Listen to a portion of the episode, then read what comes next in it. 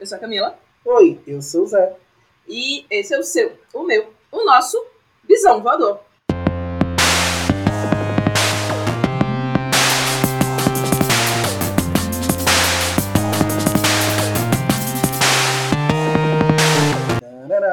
Diria que eu penso tarará, macho. É porque às vezes quem faz é tu, às vezes quem faz é Rebeca, eu fiz tarará. Ok.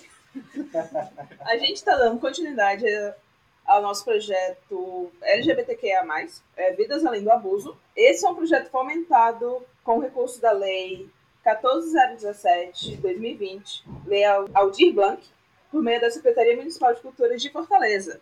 E assim, vocês já estão acompanhando, esse é o nosso quarto episódio, a gente já teve alguns convidados, é hora de ter algum convidade. né? Tava muito cis esse negócio, eu gosto disso não. Então, eu quero apresentar para vocês Renate. E aí? Oi, gente, me chamo Renate. É, Renate Coelho para alguns, né? Mas no Instagram é conhecida como Coelho Negro. O Instagram de Renate é maravilhoso, esse é um Instagram muito bonito. Não, só pela foto que vocês mandaram pro carro e eu assim, meu Deus! A gente tenta, né? A gente que não é cis.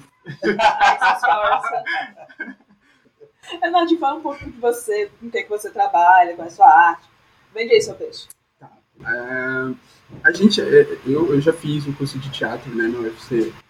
E antes de fazer o curso de teatro, eu era só uma, um menino, na verdade, porque até então era gay.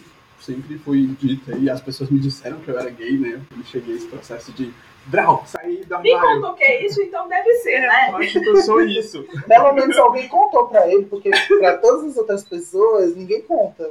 Você diz, eu já sabia. Aí você, por que tu não contou? Pois é, eu não sabia, eu juro pra vocês, não sabia mesmo. Porque na escola ficavam falando pra mim assim, ai, tu é viado, viado, não sei o que. Eu, que, gente, o que é viado? o que é ser viado? Mas, é, sou artista da cidade, já fiz alguns espetáculos também aqui pela cidade, como o Barracal, um espetáculo que fala sobre cultura negra. Fora isso, também sou musicista, sou também fotógrafa, também num dos tempos vagos. A gata faz um monte de coisa, até costureira eu sou.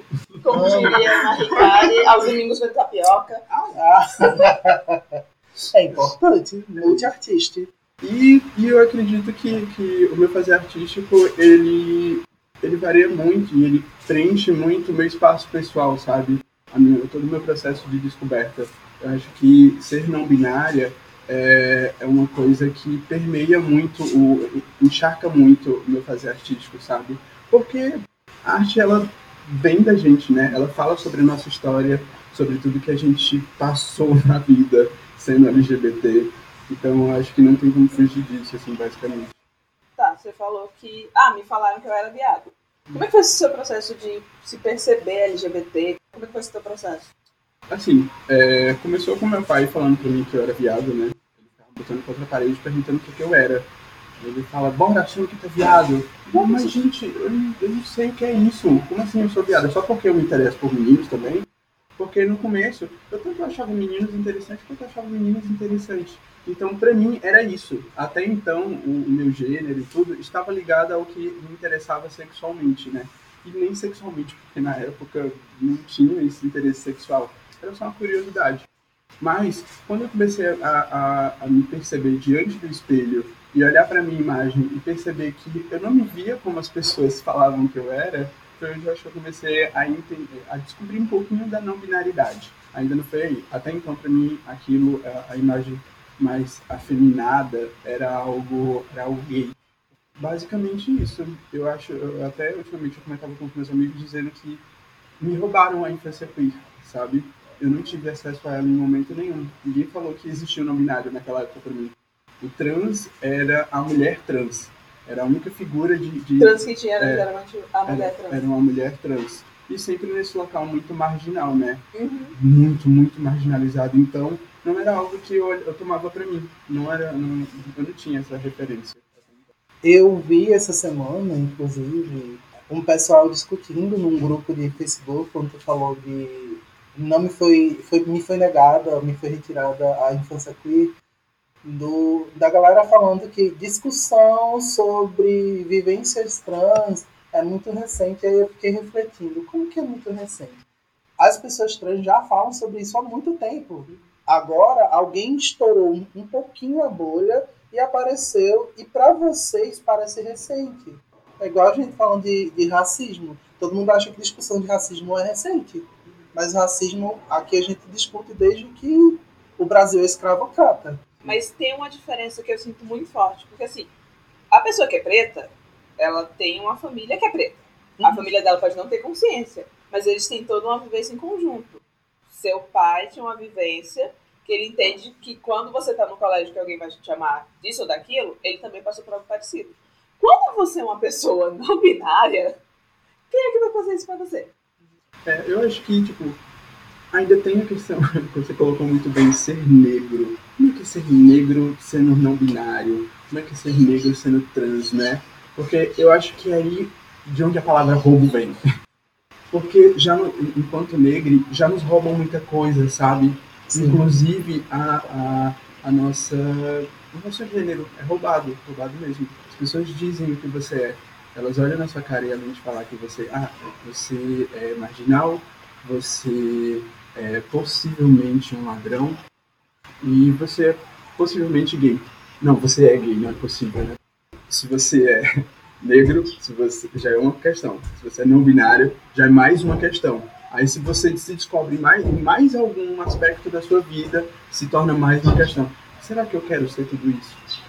Porque tal hora em mim vem a, a questão da desistência. Como é, acaba sendo um pouco fluida, às vezes eu me enxergo muito feminina, às vezes eu me vejo um pouquinho, 5 centavos masculina. 5 centavos, aí o pinta unha se passa.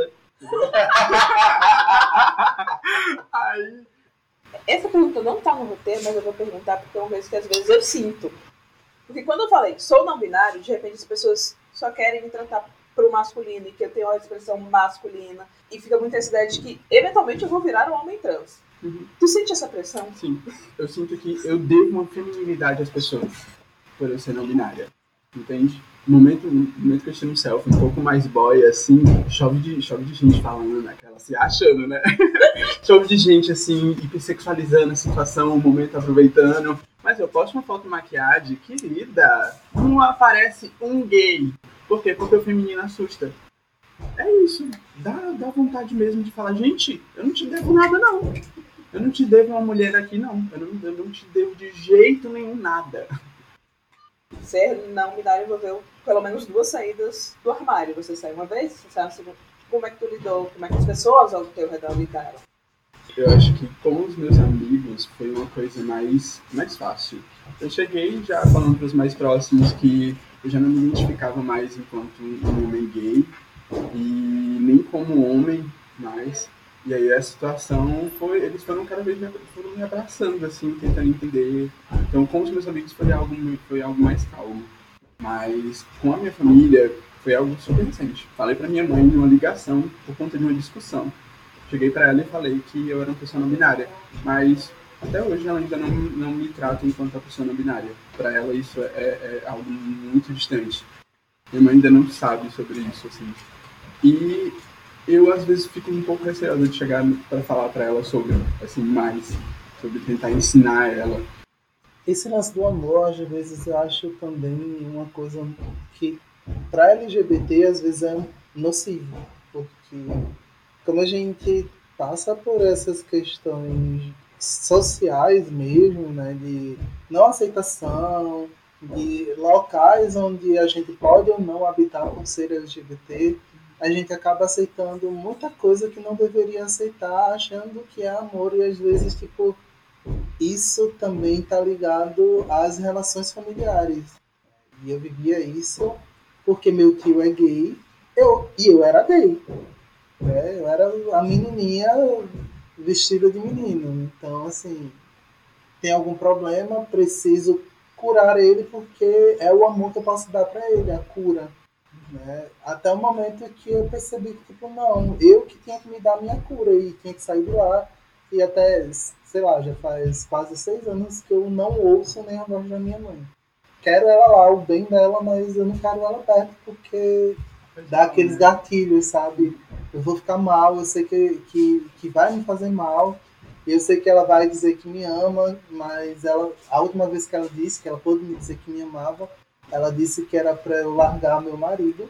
A gente não tinha casado ainda, mas disse para largar ele, para aceitar Jesus, para voltar a ser o filho dela. Quando eu comecei a me amar mesmo, assim, que eu olhava para o bicho, que bicho, caralho, porra. A autoestima de Camila, quando ela colocou o boné na cabeça. Bonito! A gente se conheceu num projeto que é incrível, que foi a gravação do clipe de Jeff, que já saiu, então, escutem Jeff, Gozo, Gozo no Spotify. Foi incrível, porque assim, eu estava sem sair a quarentena inteira de casa. Eu não tinha ido pra nenhum canto além de um hospital para pegar um remédio ou alguma coisa assim. E a primeira vez que eu fui sair na quarentena de casa foi para ir lá para aquela reunião que o Jeff fez para reunir todo mundo para falar sobre o clipe. Mano, era um quilombo queer. Porque só tinha gente preta, só tinha Lindo, gente LGBT. Lindo, lindo. Tipo, eu nunca vi tanta gente trans reunida de uma vez. Foi incrível. Incrível. Você se sente em casa. É. É muito gostoso. Foi muito bom estar naquele espaço. Porque eu, gente, eu precisava disso. Marcelo Bom Dia fala que a gente aprende e sente através da experiência, né? Então, aquela experiência de estar assim, ó, rodeada de gente queer é muito incrível, porque você aprende com o outro. Você entende mais do carinho, por exemplo.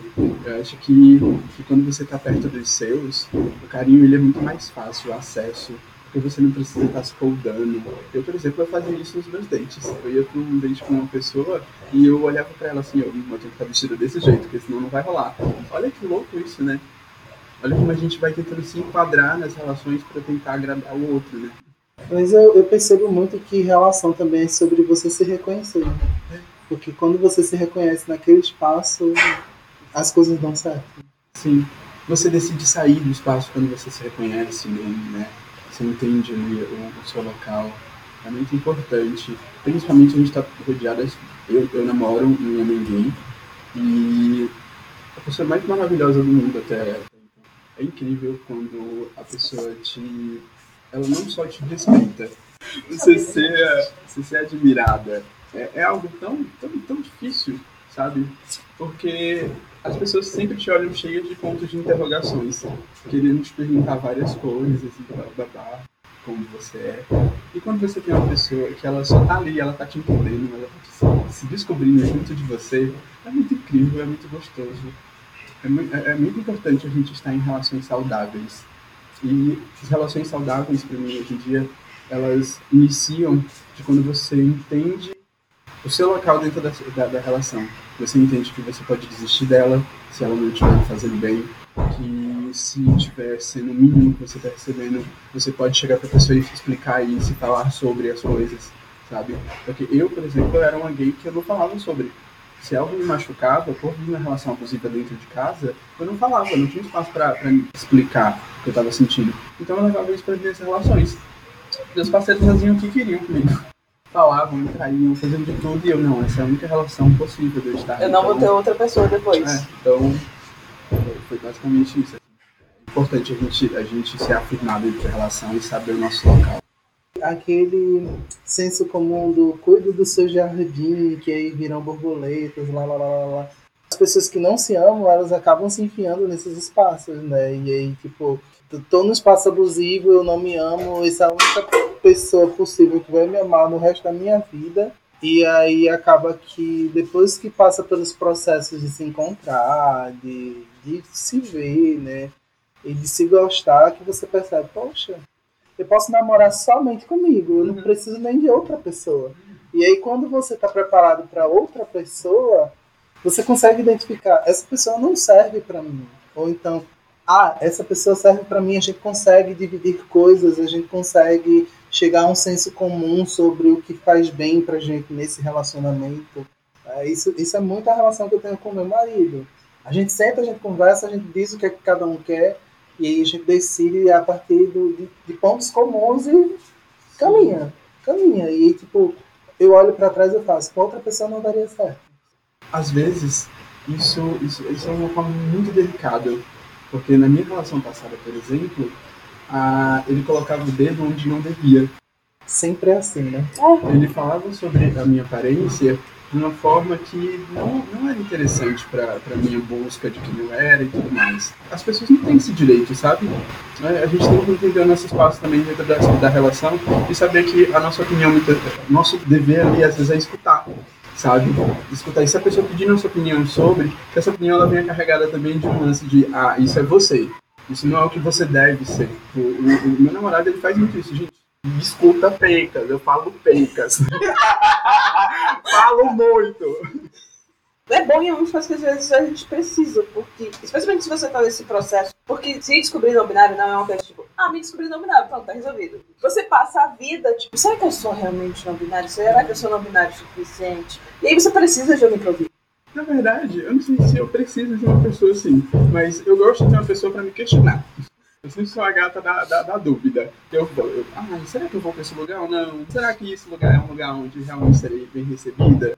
E às vezes você não ter essa opinião é ficar num local safe. E eu acho que se arriscar é sempre muito importante. Eu acho que fazendo um clipe de, um clipe de gozo, estando aqui nesse podcast, já é um processo de descoberta, sabe? Uhum. A gente falar sobre, debater sobre é muito importante, porque você vai ouvir a experiência dos outros, você vai agregando ao que você é, você vai percebendo que a sua personalidade ela pode ser múltipla e ela pode se transformar a cada segundo. E ela se transforma a cada segundo, né? Tá, e aí a gente está falando sobre situações de vivência, de espaços. Você chegou a ter referências? Vera Verão. Vera Verão. Basicamente, a única referência negra que eu tive durante a minha infância de pessoa trans foi a Vera Verão, porque ela basicamente, assim, quando eu era criança, ela não era uma mulher, né? No meu ver, assim. Eu não via ela como uma mulher sabe? Com, a gente vai crescendo e vai entendendo mais, vai pesquisando, a gente entende que ela era, assim, uma mulher trans, né? Mas, basicamente, a única referência que eu tinha. Porque todas as outras referências eram de pessoas brancas, artistas brancos tal, mas referência trans, trans mesmo. Descobri hoje, outro dia, que, que Matrix era dirigido por uma. Por uma... Duas mulheres trans. Duas mulheres é porque assim, quando Matrix foi feito, elas não se reconheciam como mulheres trans. E aí até elas descobriram depois que Matrix era sobre. É, tipo, elas estavam fazendo aquela, aquela história que elas. Hoje elas. Falei, não é que é mesmo, gente? A gente escreveu isso e nem percebeu. Olha, a mente humana. E uma coisa que eu penso sobre o próprio Jorge Lafon é que eu acho que se ele ainda tivesse vivo, ele ia chegar a essa discussão de não binariedade, sim, uhum. porque Jorge Lafon é era não binário, não tem como dizer que ele não era. Era Jorge e era Vera Verão, eram as duas pessoas. Ele era as duas pessoas. Até quando, nos discursos dele sobre, sobre Vera Verão, era muito bonito ouvir, né? Porque ele fala que tiveram muitas coisas que, era, que foram para ser chacota, mas que ele chegou ali não foi para fazer chacota, né? Porque, tipo, tava representando o espaço das mamas trans e, e não era para chacotar com mamas trans. Embora Praça Nossa tentava fazer isso. Né? É o espaço, mas é o espaço que, que, que o artista, que o artista tem, né, basicamente, tinha na verdade. Hoje em dia a gente vê várias pessoas trans é, trabalhando em várias áreas da vida. E é, é tão gostoso a gente perceber que hoje a gente tem, por exemplo, eu posso ter uma chefe trans, né? Eu posso me tornar uma chefe trans no meu trabalho e, ter, e dar mais espaço para essas pessoas. E eu acho que, né, no caso da, da Vera Verão, foi tão necessário o que ela fez, uhum. e é tão necessário para todo mundo, e várias pessoas hoje em dia que não conhecem ela, né? Sim. Mas não, não chegaram a conhecer o trabalho. Acho que está fazendo um resgate muito legal de referências, e principalmente referências negras, é, Bianca Della Fence, Sim. com os vídeos. Nossa. Quando ela fez o resgate de Lacraia, uhum. ela tá fazendo make, contando a história de, de referências LGBTs. e aí, tipo, ela fez a da lacraia e eu, caralho, eu chorei tanto, tanto, tanto, tanto. Bianca, eu te amo, porra! Meu Deus, e é, é muito desse lugar de você ser uma pessoa negra, uma pessoa queer, e, tipo, ah, tô passando pela rua, e aí, Vera Verão? Aí depois quando Lacraia entra no auge, e aí, Lacraia? Nossa, tipo, o que tinha. Também eu vi. Eu já fui xingado, xingado. Né? É, hoje não é hoje, a gente, não, hoje a gente se apropriou, Isso né? Mesmo. Tipo, me chama de Vera Verão, porque, né, me chama de Lacraia. Mas quando a gente era mais novo, criança, adolescente, as pessoas tentavam transformar isso num insulto, e hoje a gente olha pra trás e tipo, porra, insulto do quê? Tá ligado? É massa. Que referência do caralho a gente tinha quando era criança. Quando é que a gente ia ver isso nos anos 90? Meu Deus do céu, hoje a gente tem várias pessoas na internet, em todos os lugares, sendo viadas, gente. Sendo trans, sendo elas. Gente, eu acho tão lindo criança que tá fazendo maquiagem. Ela tá feliz, tá se realizando, os pais estão apoiando. Tá lá fazendo as maquiagens dela. É porque eu acho que hoje a gente já tem pais que, que, são de- desse século. É. A gente já tem pais que são pessoas que, que já têm uma vivência, têm um, um aprendizado aí sobre, sobre gênero, principalmente. Tem. é, eu fico imaginando como é que seria ter um pai que, que um pai e uma mãe que tivessem me dado apoio a- a- com relação ao meu gênero desde sempre. Quem é que eu seria hoje? O que, o que eu seria hoje? Porque se eu me vejo como, como uma pessoa não binária hoje, com todas a, todos os, os adicionais que isso tem, de entender que eh, mais na frente eu posso também não me ver mais como uma pessoa não binária, se, se, se eu já não seria uma outra coisa, entende? Se tendo um país assim, se eu já não seria, sei lá, tal, tal hora uma mulher trans, se essa descoberta já, já, se isso já não teria acontecido, sabe? Se eu não tivesse sido roubada a tal hora dessa privada. Acho que é muita vivência de Lineker, né? Que Lineker começou nesse processo, Lineker bem novinha, novinha na época, né? Tipo, uns 17, 18, quando começou a falar de gênero fluido e como é que o gênero se expressava, até que depois Lineker chegasse à construção, tipo, não, eu sou uma mulher. A Lineker sempre teve apoio da mãe, pelo menos, né? Sim. Porque o pessoal artista, já vivia gente diversa, então com certeza já tinha né, contato com pessoas trans. Então, quando o Lineker apresentou isso, eu não vi. Desde o início que eu vi os- o, canal da Lineker no YouTube, aí eu via, não, a Lineker tá aqui bem menininho, mas no próximo vídeo o Lineker não tá mais menininho, tá assim, olha, eu também sou menininha, e morram, tá ligado? Tua, tua pra mim, eu acho que é uma ótima, uma ótima música pra falar sobre isso, sobre esse processo da, da Lineker, né? Porque ela já, já meio que já se viu enquanto mulher? Uhum. que é, um, que é um relato muito lindo a música em si. E eu acho que hoje em dia a Lineker é uma das maiores referências que eu tenho de pessoas trans hoje no Brasil, sabe? Ela fala sobre, sobre toda, todo, todos os sentimentos, todo, todo o carinho e afeto que uma pessoa, uma pessoa trans precisa através da música. Eu acho isso muito incrível. Esse álbum novo dela, principalmente, é um papão na cara, assim, ó. É, é, é muito necessário a gente ter essas referências hoje em dia. Gente, eu digo assim, pessoas trans, a gente tá batendo palma, mas desculpa, Jupe do Bairro, Linda Quebrada, Lineker, eu deito sim. Linda quebrada, né, gente? Meu Deus do céu. Pra mim, uma referência muito boa tá sendo Glória Groove. Que tá nesse processo de se descobrir não binária. Não tá mais no processo, É. porque já afirmou que Não, era. ela se, afir- se afirmou como não binária. Tanto que esse último álbum dela é sobre isso. É sempre os dois lados, Uhum. masculino e feminino. cantando. Você já, o- e você percebe Gente, bem incrível. mais forte em Sedanapo. Sim, e aquele vídeo lindo, Aquele vídeo lindo, lindo. lindo, lindo, amo. Muito. É um, começou, tipo, Bumbum de Ouro teve a experimentação. Foi a primeira vez que um artista fez feat consigo mesmo. Foi tudo. Eu adoro. E aí começou isso. E aí veio o Sedanapo. E esse novo álbum, que é todo R&B, tal hora tem clipe que você não importa o gênero. E se vai. não sei se tu já viu é, a série com a Glória, Nasce uma Rainha. Na sua rainha. Lá na série você já, já percebe que, tipo, Daniel é muito mais que Daniel. Uhum. Daniel é, é Glória, Daniel é, é outra pessoa, é várias coisas acontecendo. É, tanto na forma de se vestir quanto na forma de estar presente. E, tipo, assim, minha gente, é você olhar Daniel lá no, no, naquele programa que tem a Fernanda Lima, que eu nunca esqueço o nome do programa. Amor e sexo. Isso, Amor e Sexo é uma pessoa totalmente diferente de Daniel de hoje. Então, Sim. tipo, Daniel agregou tudo à vida. Como, e como é, é- é visível, né? É muito visível o processo de, de- de- de descoberta e como parece que o corpo se torna mais alegre. O corpo, o corpo trans ele é um corpo cheio, cheio de felicidade também. Acho que além das marcas e de todas as, as situações ruins já passadas, a gente traz muita felicidade nisso, nisso que a gente é, sabe? Porque não existe nada, eu acho que que salvou minha vida foi me descobrir no binário. E me trouxe felicidade, gente. É, acho que o maior ganho, sem dúvida. Como é que foi essa tua relação com, com a saúde mental? A gente sempre tá falando aqui sobre questões que são importantes A gente até já tocou um pouco nessa sua questão da sua relação com a família. E aí é, existe essa questão do LGBT que tem a família sanguínea, tem a família que você escolhe, e aí tem como isso lida com a sua saúde mental, porque às vezes a gente não tem a melhor das saúdes mentais. Existem estatísticas dizendo isso já. Ele foi bem rindo de nervoso. É um... Tô todo me tremendo aqui, ó. Assim, eu sou uma pessoa extremamente ansiosa, como a maioria de todos nós somos, né? Eu acho que o preconceito ele desenvolve muito desses medos, né, gente? Eu fui agredida no carnaval há dois anos atrás por cinco boys brancos. Caralho. Assim, a desculpa era que eles estavam me assaltando. Mas eu estava com, com um crush na época, que ele era um boy branco, super padrãozão, e minha amiga.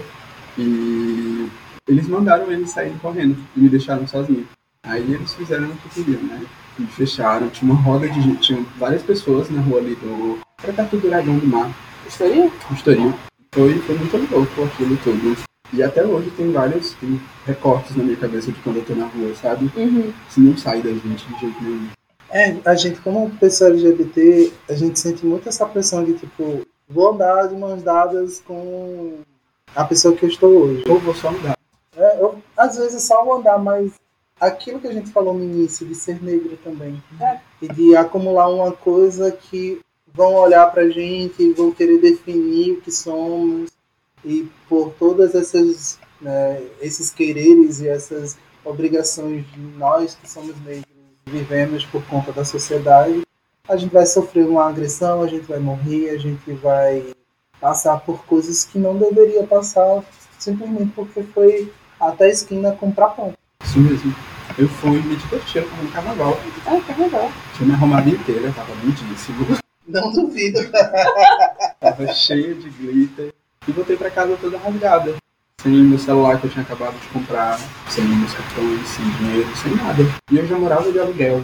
Então, passei quase um ano sobrevivendo com um celular que não fazia nada, que tava todo quebrado. Fora tentando sobreviver à vida, né? Porque, pra mim, qualquer homem que se aproximava de mim Era um gatilho. era um gatilho gigante. Como eu passei por vários, vários problemas em ônibus, pra faculdade, deixei de ir pra faculdade durante um bom tempo. E eu agradeço hoje por estar viva. Uhum. Agradeço muito. Mas se você, se você está ouvindo esse podcast agora e você tem um, um amigo trans, uma amiga trans, é, proteja ele, dê carinho a ele, cuide dele. Porque só o percurso que ele faz da casa dele para a sua casa é um caminho que pode ser extremamente nocivo. E na cabeça, na cabeça dessa pessoa é totalmente barulhento, inquieto, por mais que a rua esteja completamente silenciosa. A gente não consegue ter paz na rua. É impossível ter paz na rua. Tu chegou a assistir Pose? Sim, comecei a segunda temporada, inclusive ontem. Não vou falar. Vamos ficar por aqui, então. Continue assistindo a temporada, ela é incrível. Spoiler, por favor. Ela é incrível, vá até o final. Resista, eu sei, vá até o final, você vai gostar. Penúltimo episódio é um dos meus preferidos. É, o penúltimo episódio. Ai, mas o primeiro já lasca tudo, né? Mas é porque o penúltimo, Electra quebra tudo que ela tinha pra quebrar. Ai, gente, eu já chorei no primeiro. Não, eu chorei alegria. inteira. Eu chorei a temporada inteira. No penúltimo não tem muito show. Tem sim, de alegria. Ah, tem de alegria, mas. Siriane. Ai, outro. Mais uma canceriane. Terceira pessoa de câncer nessa gravação. Meu Deus. A gente é carismática, a gente sou atitão. O que eu gosto de Pose é justamente porque, assim, Pose, ele consegue mostrar que sim, a nossa vida é difícil. Uhum. Existem problemas e a gente enfrenta e, é- e dói. Mas ele também consegue mostrar o, o lado bom que às vezes as pessoas não Bom, em si. É né? tipo, eu, eu amo as cenas em que existe sororidade entre elas. E o quanto elas se apoiam, mesmo quando, tipo, Blanca e Electra se picam o tempo inteiro. Ah, mas- na mesma casa, gente. Mas quando uma precisa, a outra tá lá. E ponto. E com qualquer uma das outras, né? Porque todas as outras têm a rivalidade por causa do ball, né? Mas é sobre isso. Eu acho que a, a nossa comunidade ela vem crescendo cada vez mais. A gente está descobrindo cada vez mais combinações de gênero, de sexualidade e tudo mais. E a gente só tem que abraçar essas pessoas mesmo, abraçar mesmo, real, quando o Covid passar principalmente. Mas a gente tem que dar carinho, gente. É muito importante. Porque a sociedade não faz isso pela gente. a gente não tem é, no outdoor o nosso nome lá. Na verdade, tem. É, tem uma, tem uma, uma, uma gata, um grupo, na verdade, que está fazendo umas performances pelo estado do Ceará, e tem uns outdoors enormes com frases do tipo é, procura-se trans vivas. Tudo, tudo. Sabe? E eu acho que é, é sobre isso também. É, a gente tem que cada vez mais estar tá se impondo dentro da cidade. Eu não sei se é por causa da bolha que eu estou e as pessoas com quem eu convivo, mas eu vejo que a gente tem uma força artística trans em Fortaleza muito forte. Sim. A gente tem uma... e, e eu acho isso muito bonito. Sim. Eu, eu lembro que eu, eu tenho uns amigos de São Paulo, a gente estava conversando sobre carnaval e aquelas coisas e tal. Eu falei, ah, não, é porque eu vou pro bloco das, Travestidas. das travestidas. Aí o pessoal, o quê? É um bloco de carnaval que é feito por mulheres trans, drag queens, assim, assim, assado. Vão cantar axé. A pessoa, isso é sério? É possível no Brasil? Tem- e se existe, existe, fica lotado. Pensa no negócio pra fazer sexo. Silvério Pereira, maravilhoso, maravilhoso. Gente, mulher barbada é tudo na minha vida. Ai, meu Deus do Mulher céu, Rodrigo, casa comigo, por favor. Sim, Incrível. Sim. Incrível. O trabalho de Rodrigo com Mulher Barbada é sensacional. Eu acompanho desde a faculdade. Acho que já tem uns 5 anos que, que acompanho o trabalho da Mulher Barbada. E, meu Deus do céu, que voz. Eu trabalhei, eu conheci o Rodrigo quando eu fiz o Brother Brasil 2017, que ele não pôde participar de 2015, por- 2016 porque ele tava com problema na garganta. E aí ele fez um número com a dirigido por Germana Viana, que foi Palavra de Mulher. Ele solando, travestida, cantando Palavra de Mulher. Isso foi tudo! Falando uma coisa aqui, só porque eu lembrei, porque Camila falou de sororidade, eu lembrei do episódio que a gente gravou com o Dan, que também é não binária e que é drag queen também. E falou que não existe sororidade entre as drag queens lá de Recife, existe dororidade.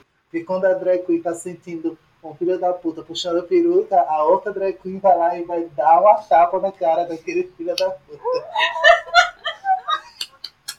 Eu acho isso incrível, eu acho isso incrível. É sobre isso, gente. Se você, você encontra uma drag no meio da noite ou durante o dia, que história é essa, gente, de tá querendo pegar nela, tá atacando ali, a gente passa. Eu nunca vou entender essa coisa puxar peruca amada. Você sabe que é peruca. Você não tá aqui pra tentar provar que não é. É, mas é porque Deixa isso já tá no senso comum, porque o que eu já escutei de gente perguntando se meu cabelo era de verdade, não foi pouco, gente. O pessoal chegava, ah, é peruca? Ah, eu linda, se fosse. Não é da tua conta. É, tipo, você Não vai pagar por pô. ela? Você tá querendo comprar? Porque se tiver, tudo bem, a gente conversa. Mas você não tá querendo comprar. Eu vou te mandar um- o site do Sidney Salles, ele faz as perucas da Pablo. Pode me mandar uma. Mas é isso. Eu tô experimentando drag também, junto do meu namorado e junto do Covil, né, das banidas. E incrível, gente. A maquiagem vem trazendo, assim, tá criando dentro de mim um processo de autodescoberta maior ainda. Porque o drag, ele transforma seu rosto, né? Ele quebra todo, todo a estrutura óssea. Você, tal hora, você pode ser o que você quiser. Você é exatamente o que você quiser. E eu acho isso um dos fazeres artísticos que mais se aproxima da não binaridade e da, da do trans, sabe?